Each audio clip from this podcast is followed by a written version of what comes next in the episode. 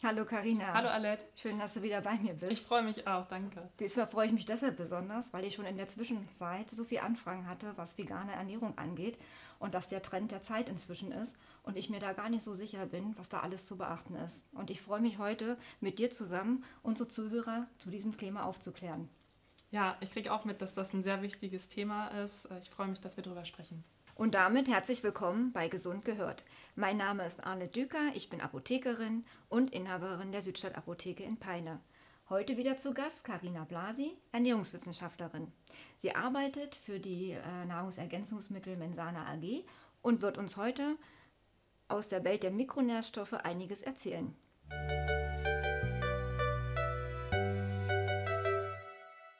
Ja, danke, Lett. Ich freue mich auch, dass ich wieder da bin und dass ich mit dir über dieses wichtige Thema pflanzliche Ernährung, die Ernährung der Zukunft hier heute sprechen darf. Das äh, macht mir jetzt schon richtig Freude. Ja, letztes Mal ähm, haben wir viel über vollständige, ausgewogene genau. Ernährung gesprochen. Ja. Ähm, jetzt hat sich vielleicht der ein oder andere schon mal gefragt, was ist das eigentlich? Und dafür haben wir hier heute die Ernährungspyramide mitgebracht. Die kann man bei der Bundeszentrale für Ernährung auf der Homepage finden. Übrigens auch ganz viele andere tolle Materialien, wenn hinterher jemand Lust hat, selber mal Ernährungstagebuch zu führen. Da gibt es Vordrucke. Und im Übrigen findet ihr alle Links und alle Quellen in den Shownotes. Das wollte ich schon immer mal sagen. Ja, ganz wichtig. Für die, die doch tiefer in der Materie eintauchen möchten, guckt da gerne nach. Da haben wir alles für euch hinterlegt. Ja, ich würde jetzt gerne einmal damit einsteigen, mal ein bisschen zu besprechen, was versteht man denn jetzt unter einer vollständigen Ernährung beim Thema Vollkost. Und Vollkost bedeutet eben, das ist so unsere traditionelle Ernährung, wo alle Lebensmittelgruppen dann auch vorkommen. Angefangen äh, in der Pyramide sehen wir natürlich, dass die Flüssigkeitszufuhr immer ein wichtiges Thema ist. Das will ich gar nicht so groß ausführen. Die Empfehlung ist, dass wir 1,5 Liter an Flüssigkeit am Tag, idealerweise in Form von Wasser, zu uns nehmen. Ähm, alles andere an Flüssigkeit nehmen wir dann über andere Nahrungsmittel, Nahrungsmittel noch. Mhm. Genau, richtig. So, und jetzt geht es auch schon als Eingemachte. Die Empfehlung ist, dass wir fünf Portionen und bei einer Portion ist gemeint ein bis zwei Handvoll. Das kommt immer so ein bisschen drauf an. Habe ich jetzt ein, ein ganzes Lebensmittel, also zum Beispiel einen Apfel, da bezieht sich das auf eine Hand.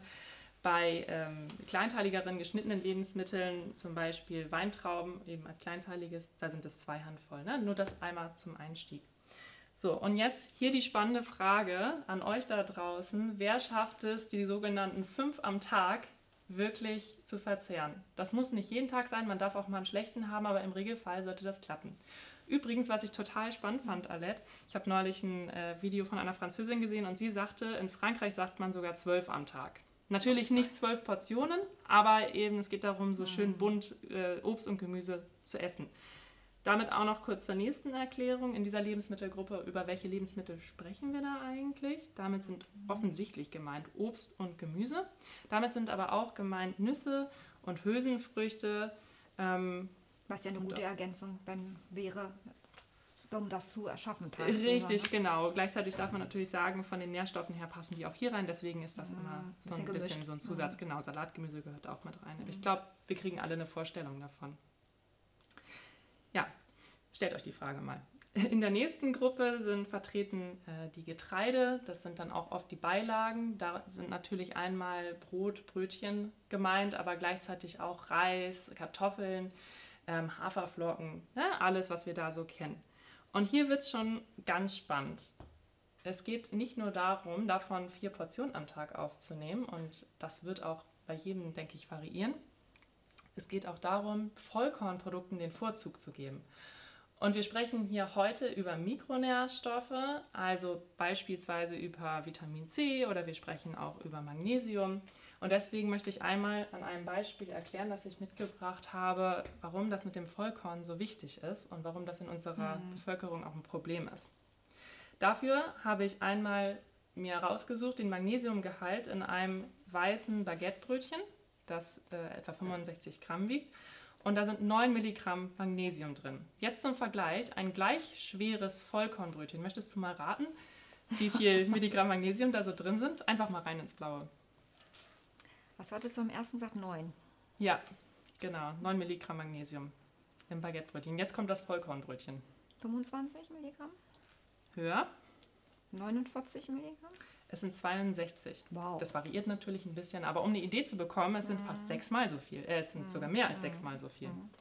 Also Ja. äh, gerade da gute Ergänzung, wenn man zum Bäcker geht, doch eher noch, noch nicht das Weizenbrötchen, sondern Vollkornbrötchen zu wählen. Ja, und ich bin ganz ehrlich, ne, ich mag meine Spaghetti sehr gerne weiß mit Pesto. Ja. Also Ehrlich. ich gebe das zu, ich mag auch gerne Vollkornprodukte. So, für mich persönlich zum Beispiel sind Haferflocken ganz klassisch praktisch und ich mag sie auch sehr gern einfach, weil sie immer Vollkorn sind. Gut. Ähm, ich habe noch ein zweites Beispiel für ein Vitamin, was auch in unserer Ernährung häufig recht kurz kommt, die Folsäure. Wir nehmen wieder das äh, gleich große Baguettebrötchen. Da sind 9 Mikrogramm, das ist die Einheit, daran braucht ihr euch jetzt nicht aufhängen, an Folsäure drin. Im vergleichbar großen Vollkornbrötchen sind 15 Mikrogramm Folsäure drin. Ja?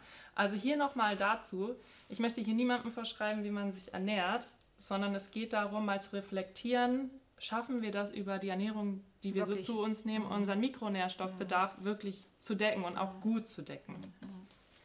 Tolle Beispiele, das ist gleich wieder, dass man so ein Bild hat und Ja. dann das sich besser vorstellen kann. Ne? Ja. Ja, dann ähm, gehen wir gerade noch über. Hier kommen wir in die Gruppe der Milchprodukte und Fleischprodukte. Ich glaube, man kann das hier sich ganz gut vorstellen, was hier gemeint ist. Beim Fleisch und Fisch, da ist es ein bisschen, äh, da bedarf es ein bisschen mehr Erklärung. Empfohlen ist so zweimal die Woche frischen Seefisch zu essen. Schaffst du das, Alette? Nein. Ich auch ich auch ganz ehrlich, nein, das schaffe ich nicht. Ja. Vielleicht komme ich wirklich im Monat dazu, dass man dann doch Fisch, zumal es auch eine Angebotsfrage ist in jeder Stadt oder wo man auch immer wohnt. Ja. Wir sind froh, dass es jetzt wieder Möglichkeiten gibt, frischen Fisch auch zu bekommen, aber es ist einfach auch eine Sache der, der Versorgung, die gar nicht hier so gut gewährleistet Ja. ist. Ne? Genau. Und ähm, um zurück dazu zu kommen, ähm, da geht es auch darum, wie viele Portionen Fleisch sind so ungefähr empfohlen. Eine Portion ist dabei hier so etwa so ein Handteller und auch da zweimal die Woche ist ungefähr empfohlen und den Rest äh, der Woche kann man vielleicht noch ein bisschen Wurstaufschnitt, ne? so zwei, drei Scheiben vielleicht essen. Ähm, ja, also da mal zu den Portionsgrößen auch, um da einfach eine Idee zu bekommen, liege ich da ungefähr drin, gleich wenn das immer individuell ist. Dann haben wir hier noch äh, die kleinere Gruppe der Fettversorgung. Das kann eben passieren durch pflanzliche Öle, aber auch durch tierische Fette, wie zum Beispiel Butter. Und zu guter Letzt sitzt an der Spitze der Pyramide das Snacken. Das ist sozusagen geduldet, gewissermaßen. Ich meine, wahrscheinlich machen es die meisten von uns, ne, auch mal in den Topf zu Es greifen. ist auch gemein, dass es am leckersten ist von allem irgendwo, ne? Ja, Warum auch immer. ja also es gehört halt einfach dazu. Ähm, ich glaube, man sieht an der Pyramide schon ganz gut, dass es nicht umsonst da oben steht und sparsam genossen werden sollte. Auch hier häufig vertreten ähm, die gesättigten Fettsäuren, ähnlich wie hier in der Butter oder auch in den tierischen Fetten. Das wollte ich noch dazu sagen, vergleichsweise dazu ähm, ungesättigte Fettsäuren in den pflanzlichen Ölen und im Fisch auch vertreten. Danke, Karina. Ja, weil ich finde, das war eine tolle Idee, diese Ernährungspyramide mitzubringen, weil bildliche Anschauungen uns das viel wieder verdeutlichen, wir wieder mehr äh, darauf dann anders gezielt drüber nachdenken und äh, das eine oder andere anders hinterfragen. Ja, und ich finde auch, die Ernährungspyramide ist wirklich ein ganz tolles Werkzeug äh, für alle da draußen, die sich fragen, ähm, ist das denn jetzt wirklich sinnvoll mit der Nahrungsergänzung und auch das wirklich für sich selber verantwortungsvoll sagen zu können. Ich habe es eben schon angerissen, macht doch mal drei Tage so ein Ernährungstagebuch. Probiert das einfach mal aus. Genau. Besten Dank und dann setzen Sehr wir uns gerne. mal wieder in unserem Podcast, Elke, Ja, die du gerne. ja schon kennst. Du hast uns gerade an der Ernährungspyramide die Grundlagen einer gesunden Ernährung erklärt. Dann können wir uns alle jetzt mal überlegen, ob uns das auch wirklich gelingt. Das ist immer die Frage, genau. Findest du es sinnvoll, Nahrungsergänzungsmittel einzusetzen? Ja, ich glaube, man hat das eben auch schon rausgehört, äh, dass ich halt feststelle immer wieder, dass das oft nicht klappt. Grundsätzlich möchte ich natürlich sagen, mir ist ganz wichtig, dass wir alle immer wieder versuchen, unsere Ernährung für uns selber wieder als Thema aufzuholen und uns mit uns selber zu beschäftigen. Das ist einfach auch eine Form von Selbstliebe. Und mal ehrlich, ich kann mir nicht vorstellen, auch wenn das natürlich nicht der Zweck ist, meine persönliche Ernährung, meinen Genuss durch Nahrungsergänzungsmittel total zu ersetzen. Und ich freue mich auch, wenn da Phasen sind, wo das ohne geht. Wir wissen aber auch, dass eben diese, selbst bei dieser Vollkost dass nicht immer klappt, dass da alle Lebensmittelgruppen so, wie wir sie eben gesehen haben, mhm. vertreten sind und das in einer Regelmäßigkeit. Das ist besonders in Phasen, die super stressig sind, total schwierig, das zu schaffen. Und da kann Nahrungsergänzungsmittel einfach super diese Zeit auch mal überbrücken, dass wir da gar nicht erst in so ein Defizit gelangen. Außerdem gibt es eben Menschen, die haben einen Mehrbedarf. Es gibt Menschen, für die passt die Ernährungspyramide so, wie sie da steht, einfach gar nicht. Also mhm. da beziehe ich mich zum Beispiel auf diese Mengenangabe ähm, für die Kohlenhydrate. Das ist einfach nicht für jede Person richtig und das ist aber voll in Ordnung, möchte ich an dieser mhm. Stelle mal sagen. Ja? Ernährung ist immer individuell und das ist übrigens auch von den offiziellen Gesellschaften bei der Pyramide so gewollt. Es ist einfach eine Richtlinie. Da ist es dann aber eben so, sobald regelmäßig ähm, eine Portion oder auch eine Lebensmittelgruppe ganz wegfällt, wo kommen denn dann diese Mikronährstoffe her? Ja, das erklärt dann, sich von selber. Genau. Und darüber genau wollten wir eben heute auch sprechen. Ja. Ne? Und da gibt es ja auch Gruppen, die eben eine Mikronährstoff Mangelrisikogruppe, ist jetzt ein ganz schwieriges, langes Wort, ja. aber äh, so ist es begrifflich ganz genau äh, beschrieben, darstellt. Das sind zum Beispiel ältere Menschen, ja, die einfach ja. nicht mehr sich selbst so versorgen können, die entweder äh, auch Probleme haben mit dem Kauen, ja, mit dem Appetit. Ja, ein großes Thema sind auch die Unverträglichkeiten heutzutage. Ne? Also gerade ich komme ja eben aus der Ernährungswissenschaft und ähm, war da auch teilweise in der Praxis schon unterwegs. Und ich habe da wirklich viel erlebt. Es ist für ganz viele Menschen mittlerweile ganz schwierig geworden. Ähm, da werden gewisse Lebensmittelgruppen zwangsweise dann aus, ja, außen vor gelassen. Außen vor gelassen einfach weil es einem damit besser geht. Das ist ein großer Teil sogar und gar nicht, ja. es ist viel, viel mehr geworden in den letzten Jahrzehnten. Dann kommt hinzu Schwangere. Ja. Die sind jetzt nicht irgendwie krank. Sie haben einfach einen Mehrbedarf. Sie haben ein Heranwachsendes, was sie ernähren ja. müssen. Sie müssen sich selber ernähren. Auch eine große Verantwortung. Ne? Eine große Verantwortung, genau. Dann haben wir die äh, Gruppe der, ähm, der äh, Älteren oder auch mhm. Patienten, würde ich jetzt sagen, die Medikamente einnehmen, die ja. auch wiederum einen Nährstoffmangel ähm, produzieren auf Dauer. Ja, ein ganz spannendes Thema, auch dein Thema, ne? Ja, das ist ja. mein Thema, ja. ja. Das ist, äh, worauf ich mich noch richtig freuen werde, das ja. davon zu berichten. Ja, und dann natürlich auch die, die jetzt zum Beispiel Diäten oder Trenddiäten verfolgen. Auch das ist eine Möglichkeit, auch seinen Körper wieder in anderen Gleichgewicht zu bringen. Aber dennoch muss man hier auch wieder drüber sprechen, was ich vielleicht dahingehend dann für ein anderes Defizit wieder äh, mir zufüge oder bekomme. Ja, wir wollen zum Ausgangsthema nochmal zurück mhm. unseres heutigen Podcasts. Da ist die Frage ja auch, und nämlich da betrifft es gerade ähm, die Menschen, die vegetarisch, die sich pflanzlich ernähren möchten. Ja. Was würdest du sagen, ist da ganz entscheidend, was sie zu beachten haben? Ja, ganz genau. Also bei pflanzlicher Ernährung, vielleicht nochmal zur Unterscheidung, da gibt es eben die vegetarische und auch die vegane Ernährung und ganz viele Unterformen, die wir jetzt heute der Einfachheit halber mal rauslassen. Ähm, bei der vegetarischen Ernährung ist es so, dass auf die Schlachtung von Tieren verzichtet wird, um ähm, und dann aber andere tierische Lebensmittel wie zum Beispiel Milchprodukte oder Eier auch konsumiert werden oder auch Honig. Mhm. Bei der veganen Ernährung ist es noch strikter, da werden überhaupt keine tierischen Lebensmittel konsumiert. Und auch dann nochmal, um da ein bisschen genauer zu werden, also ich esse nicht nur kein Fleisch, ich verzichte auch vollständig auf Milchprodukte. Darunter fallen natürlich auch Käse und Joghurt zum mhm. Beispiel, ganz wichtig hier. Und ähm, zudem verzichte ich aber auch auf Honig. Und viele legen das auch noch weiter aus, dass sie eben auch ganz auf den Konsum oder das Tragen von tierischen Produkten wie zum Beispiel Ledergürtel oder mhm, so verzichten. Ja. Ne? Ja, ja, Schon ja. alles mal gehört, ja. Ja, aber ich, ich denke, es ist wichtig, dass wir das hier nochmal so gesagt ja. haben, damit jeder jetzt auch folgen kann. Ja. Welche Mikronährstoffe sind bei einer pflanzlichen Ernährung, ob jetzt vegetarisch oder vegan sie sein soll, ja. besonders zu beachten? Ja, also ähm, wir haben uns ja vorhin die Ernährungspyramide angeguckt. Das war dann eben die Vollkost, die Vollwertkost.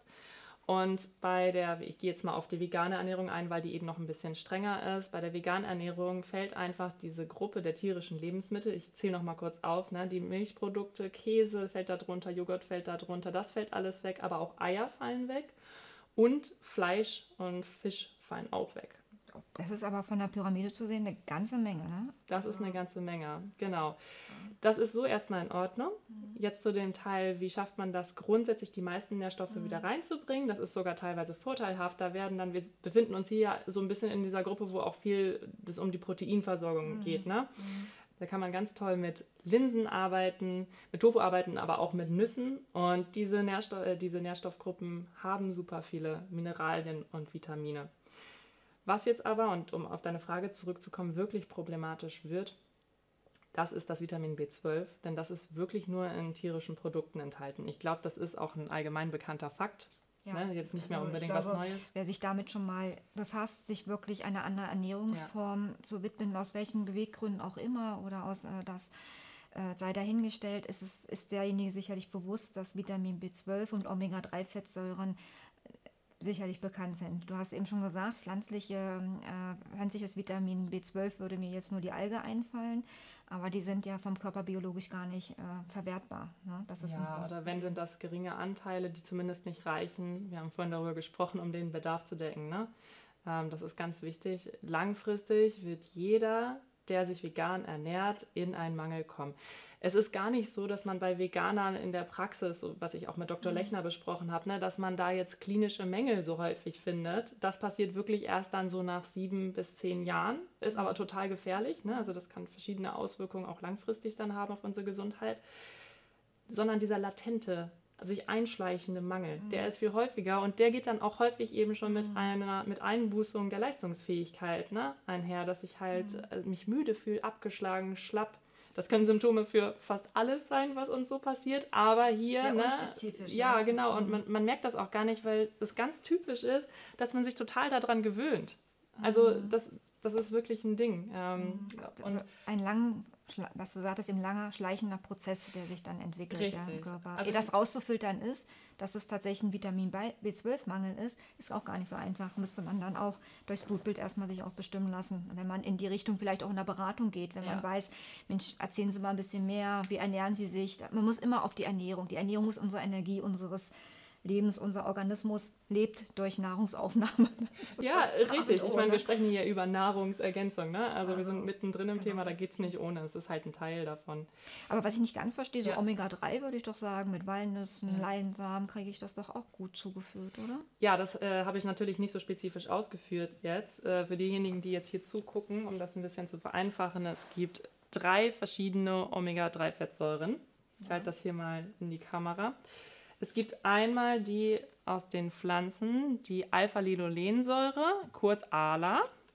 Und dann gibt es noch die Eicosapentaensäure, kurz EPA. Und ich habe hier einen Fisch gemalt. Bedeutet, die kommt also primär im Fisch vor, allerdings auch in Mikroalgen. Und genauso ist es auch ähm, mit der Docosahexaensäure. Auch die kommt primär im Fisch vor. Ich glaube aber, Leute, die sich mit der veganen Ernährung schon mal befasst haben, wissen wahrscheinlich auch eben, dass es mittlerweile möglich ist, Nahrungsergänzungen so herzustellen, dass eben, dass vor allem die Docosahexaensäure aus der Mikroalge gewonnen werden kann. Ähm, das ist übrigens auch einer von den Stoffen, von denen sich Fischen ernähren, ne? wo die dann auch wieder ihrs herbekommen. Und es ist aber, also ich persönlich würde wirklich sagen, wer sich vegan ernährt, der muss das zuführen. Also diese Mikroalgen, ne, ich kann da jetzt keinen Wakame-Salat essen. Das nochmal kurz, um das klar zu machen. Mhm. Aber ist eben durch pflanzliche Omega.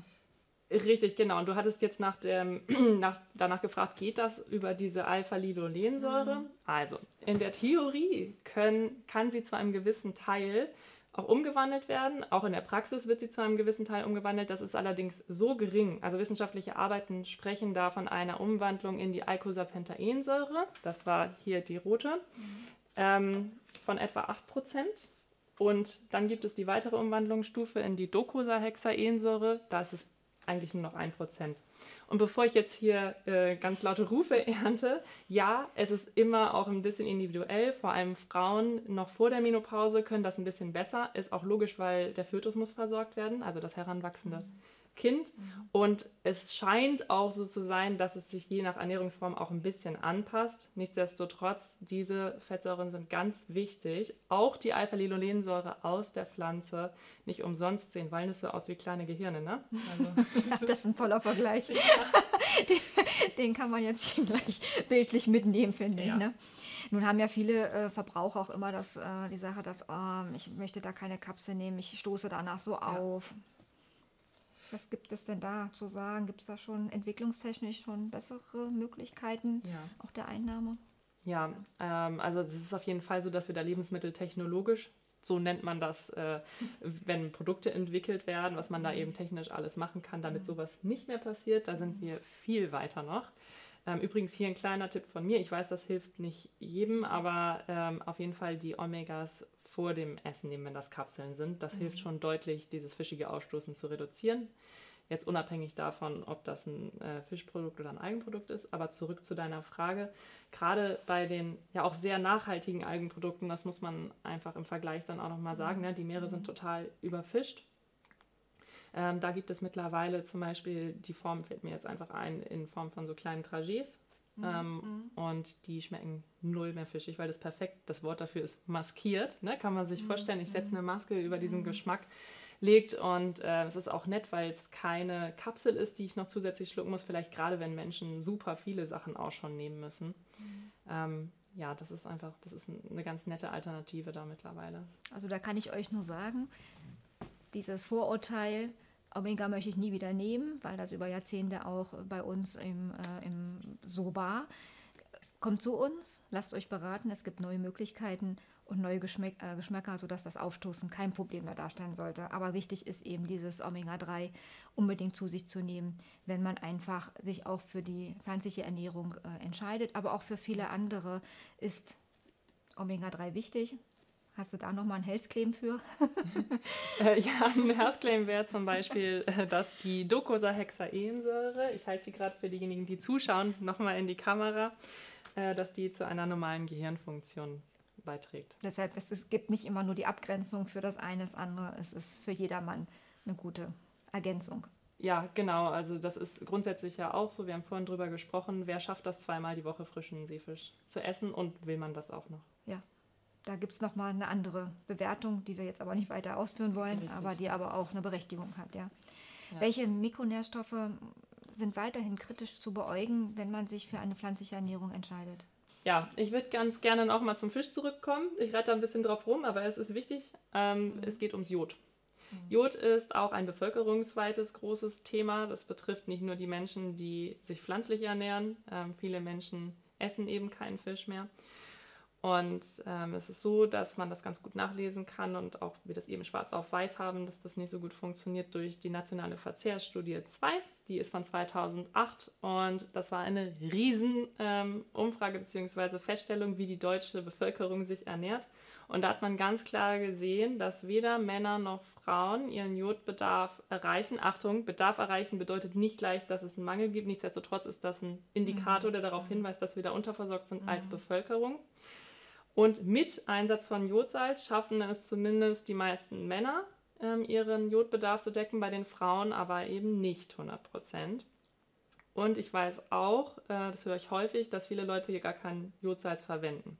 Nein, das hätte ich nicht gedacht. Das war ja damals also eine richtige Werbekampagne, ja. würde ich schon so sagen. Ja. Und die Beachtung, dass man immer Salz mit Jod doch kauft, ja. fand ich eigentlich, das ist vielleicht auch, man muss wieder ein bisschen mehr drüber sprechen. Das, was wir jetzt auch tun. Auf jeden ja? Fall. Also es gab auch, ich, ich meine, das war um die 2000er, dass wir eine recht gute Versorgung mhm. hatten, weil das ja so ein großes Thema ja. war.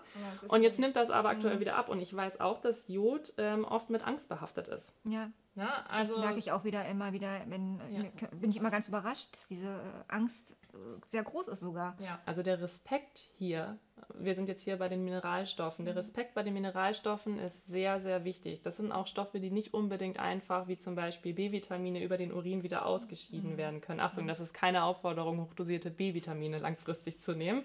Ne? Disclaimer.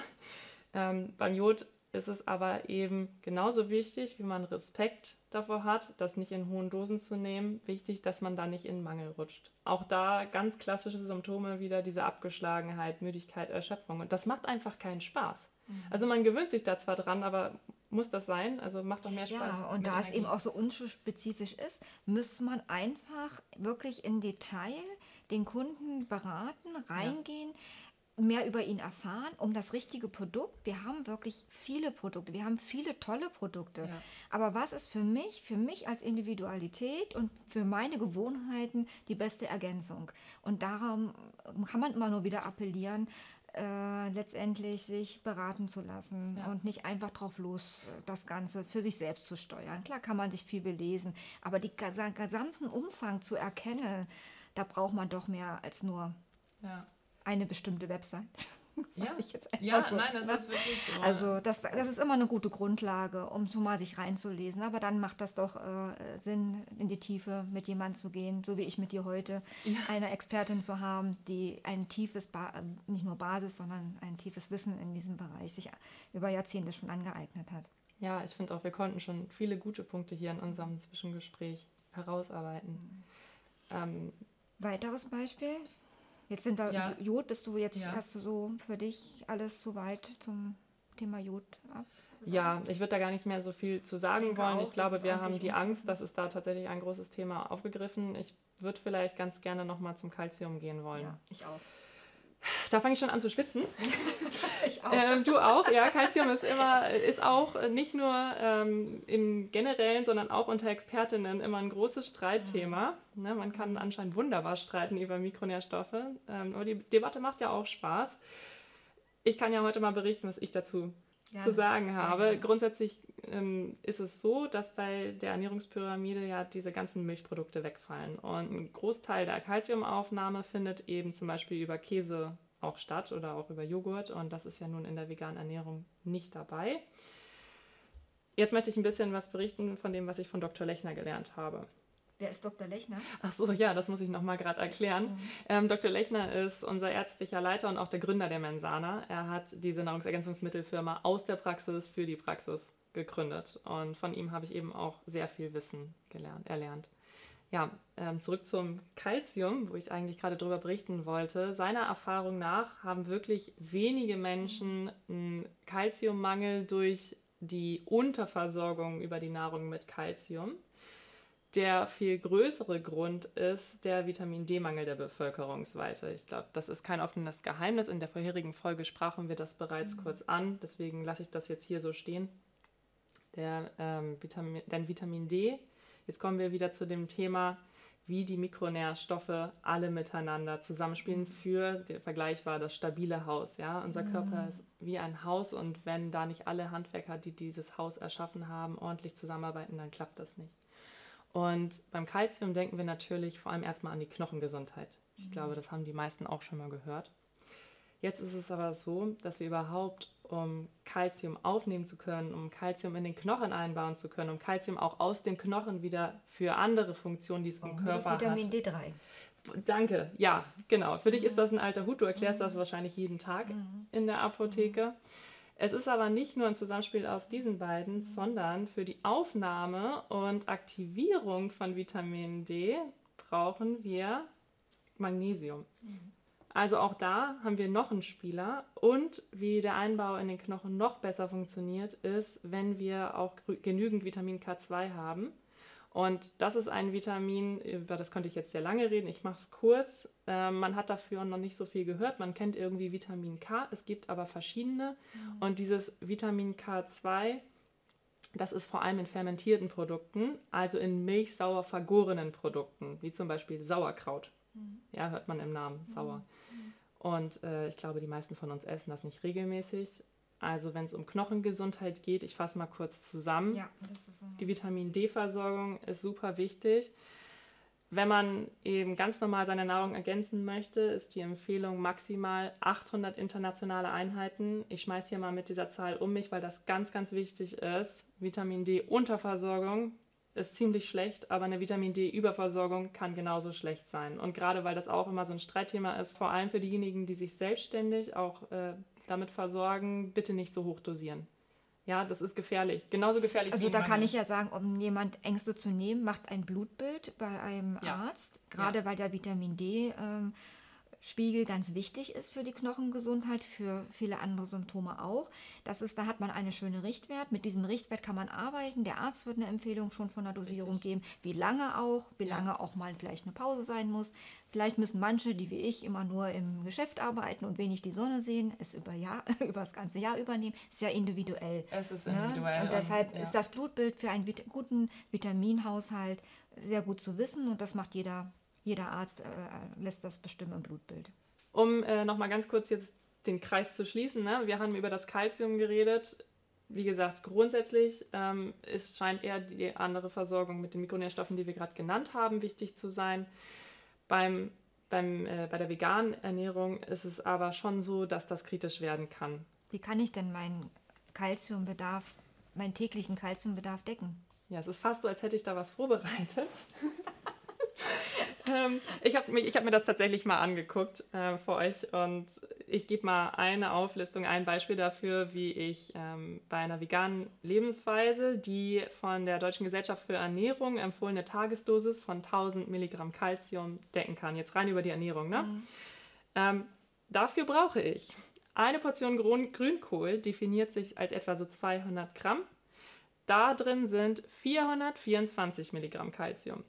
500 Milliliter Mineralwasser, was aber dann auch wirklich kalziumreich sein muss, etwa 300 Milligramm Kalzium, 40 Gramm Walnüsse, etwa 5, 25 Milligramm Kalzium, 200 Milliliter Kalzium angereichertes Milchersatzprodukt, ne? also diese Getreidedrinks, 240 Milligramm Kalzium macht 1039 Milligramm. Also man, man kann das auf jeden mein Fall täglichen. ja. Es ist aber schon, es ist schon schwierig. Oh ja.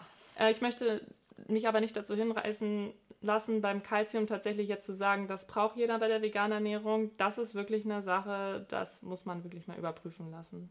Also bevor wir jetzt hier auch weiterreden, möchte ich generell empfehlen, wer so eine Ernährung macht, diese kritischen Nährstoffe auch regelmäßig mal überprüfen zu lassen. Und damit meine ich so vielleicht einmal im Jahr. Ja, deshalb sprechen wir uns heute auch über das Thema so in speziell über die ja. speziellen Mikronährstoffe im Bereich pflanzliche Ernährung, weil es eben auch sehr komplex ist und äh, es wichtig ist, das unter Beobachtung mit zu verfolgen, wenn man sich diese Ernährungsweise für sich wünscht. Ja. ja. Zink und Solen ist ja ein weiterer Mikronährstoff, denke ich, der ja. nochmal besprochen werden ja. sollte. Wir hatten das äh, in der vorigen Folge auch schon mal mit Zink und Selen so gut angerissen. Ja, ähm, die dürfen wir auf jeden Fall nicht vergessen. Ähm, ganz wichtig, weil auch über Zink und Selen, wie ich finde, nicht so häufig gesprochen wird. Es ist aber total wichtig, dass wir darüber sprechen. Beim Thema Selen ist es so, dass wir in Deutschland relativ selenarme Böden haben im Vergleich zum Beispiel zu den USA. Aber auch da hört man jetzt immer mehr Berichte, wo man sagt, die Böden sind auch da ausgelaugt. Ganz bekannt die Paranuss, das hat jeder schon mal gehört, ne? dass man irgendwie mhm. zwei Paranüsse am Tag essen soll, um seinen Selenbedarf zu decken, sofern diese mhm. eben aus den USA dann auch sind. In äh, Deutschland ist es so, dass der Hauptbedarf an Selen tendenziell über tierische Produkte gedeckt wird und weil eben bekannt ist, dass unsere Böden so selenarm sind, ist es erlaubt, in Europa ähm, die Lebensmittel, äh, die Tiernahrung mit Selen anzureichern. Okay. Ne, daher, dass, das dass das eine gute Quelle mhm. ist. Mhm. Ähm, grundsätzlich ist zum Beispiel auch Zwiebelgemüse oder Pilze sind eine ganz gute Selenquelle. Nichtsdestotrotz ist das teilweise ein bisschen schwierig dann. Ne? Also das ist äh, wirklich ein Stoff, auf den wir achten müssen. Und bevor wir jetzt darüber sprechen, warum, vielleicht noch ganz kurz zum Zink. Beim Zink ist Rindfleisch eine relativ gute Quelle, aber auch Austern, das ist, glaube ich, sowieso recht rar. Dass ich behaupte das jetzt mal über die deutsche Bevölkerung, dass das jemand ist. Und ähm, bei den Pflanzen finde ich ganz gute Zinkbestände in, in Nüssen oder auch in Haferflocken, aber da reden wir wirklich über Rindfleisch ist zinkreich und Nüsse sind ähm, ganz gut vom Zinklevel her. Das heißt, das kann schon mal schwierig werden und man muss auch ganz wichtig dazu noch sagen, wenn ich sehr viele pflanzliche Lebensmittel esse, also viel Gemüse, dann habe ich auch viele Pflanzenstoffe. Man nennt das Ballaststoffe. Auch, ja, genau. Ähm, ich, richtig, genau. Ich, du hast es mir jetzt schon in den Mund gelegt. Ich möchte gerne auf die Phytate heraus mhm. und auch die Deutsche Gesellschaft für Ernährung hat sich da mittlerweile, ähm, also hat da ein neues Statement so rausgebracht, dass man wirklich sehen muss, isst jemand sehr viele Pflanzenstoffe, also zum Beispiel die sogenannten Phytate. Ich stelle das jetzt einfach mal in den Raum. Und Zink hat die Eigenschaft daran zu binden. Und in dieser Verbindung, in der das dann vorliegt, kann das nicht mehr so gut in unserem Darm resorbiert werden oder dazu nur, nur noch zu einem ganz kleinen Teil. Deshalb ist da auch eben die offizielle Empfehlung, wer sehr viele Pflanzenstoffe in seiner Ernährung hat, also logischerweise bei einer pflanzlichen Ernährung, dass man dann auch eine höhere Zinkzufuhr braucht. Genau. Ähnlich wie beim Eisen, was ja auch nochmal ja. der nächste Punkt wäre, dass wir dort auch bei pflanzlichen Verbindungen auch wie beim Zink Phytate sich bilden und damit Richtig. auch eine schlechte Resorption ist und ja. letztendlich dann auch beim Eisen wir auch in eine Unterversorgung kommen könnten. Kommen. Richtig, genau. Kommen werden, wenn ja. ich es konsequent umsetze, die Ernährungsweise. Ja, ja, das, das ist halt äh, die Sache. Ne? Das Eisen ähm, haben wir jetzt hier fast unterschlagen. Gut, dass du es nochmal genannt hast, weil das fast schon ein Klassiker ist. Es ist in der Schulmedizin auch etabliert. Nichtsdestotrotz, wir wissen, dass viele Frauen wirklich einen Eisenmangel haben oder auch massiv unterversorgt sind, die Speicher recht leer sind. Und gerade bei der pflanzlichen Ernährung, ähm, Eisen ist einfach aus tierischen Produkten viel besser verfügbar. Das liegt einfach an der Form. Das würde jetzt zu weit führen. Aber das pflanzliche Eisen ist verhältnismäßig wirklich schlecht verfügbar und deswegen kommt es dann bei der pflanzlichen Ernährung. Und hier möchte ich nochmal ganz ausdrücklich sagen, sowohl bei der veganen als auch bei der vegetarischen Ernährung. Und das gilt eben nicht nur jetzt für das Eisen, sondern für alle diese kritischen Mikronährstoffe, die sind wirklich häufig bei beiden Gruppen im Mangel. Also die dürfen wir nicht vergessen. Kannst du uns nochmal zusammenfassen, alle wichtigen Mikronährstoffe, die für eine pflanzliche Ernährung wichtig sind? Ja, sehr gerne. War auch gerade viel Information nochmal. Ne? Also, wir haben angefangen mit dem Vitamin B12. Dann haben wir über Omega-3-Fettsäuren und zwar im Spezifischen über Omega-EPA und Omega-DHA gesprochen. Dann sind wir zum Jod übergegangen. Ne? Hier auch nochmal ganz wichtig für die Schilddrüse. Und dann äh, haben wir über Vitamin D gesprochen, sind dann ähm, auch, haben das Kalzium auch angeschnitten, wobei ich hier relativiert hatte, dass man das wirklich individuell betrachten muss. Zu guter Letzt ähm, Zink und Selen und Eisen. Und bei Zink und Selen habe ich noch versprochen, dass ich sage, genau. wofür wir sie brauchen. Ich nenne mal ein Beispiel. Mhm. Fürs Immunsystem sind beide ganz wichtig. Vielen lieben Dank. Das war richtig, richtig toll und äh, wertvoll über das Thema, das einfach viele interessiert, äh, weil das letztendlich auch ein äh, Thema ist der Zeit sich über pflanzliche Ernährung Gedanken zu machen, aber auch, dass ich, wenn ich mich für eine andere Ernährungsform entscheide, diese Punkte mit beherzige. Ja, vielen Dank, dass ich hier sein kann. Es macht richtig Spaß, mit dir darüber zu sprechen und ich bin froh, dass ich darüber informieren darf. Ja, und ich danke dir für deine Leidenschaft. Das merkte man, wie du. Gleichfalls. ja. es hat super viel Spaß gemacht. Vielen herzlichen Dank, dass du bei uns warst. Dankeschön. Danke auch.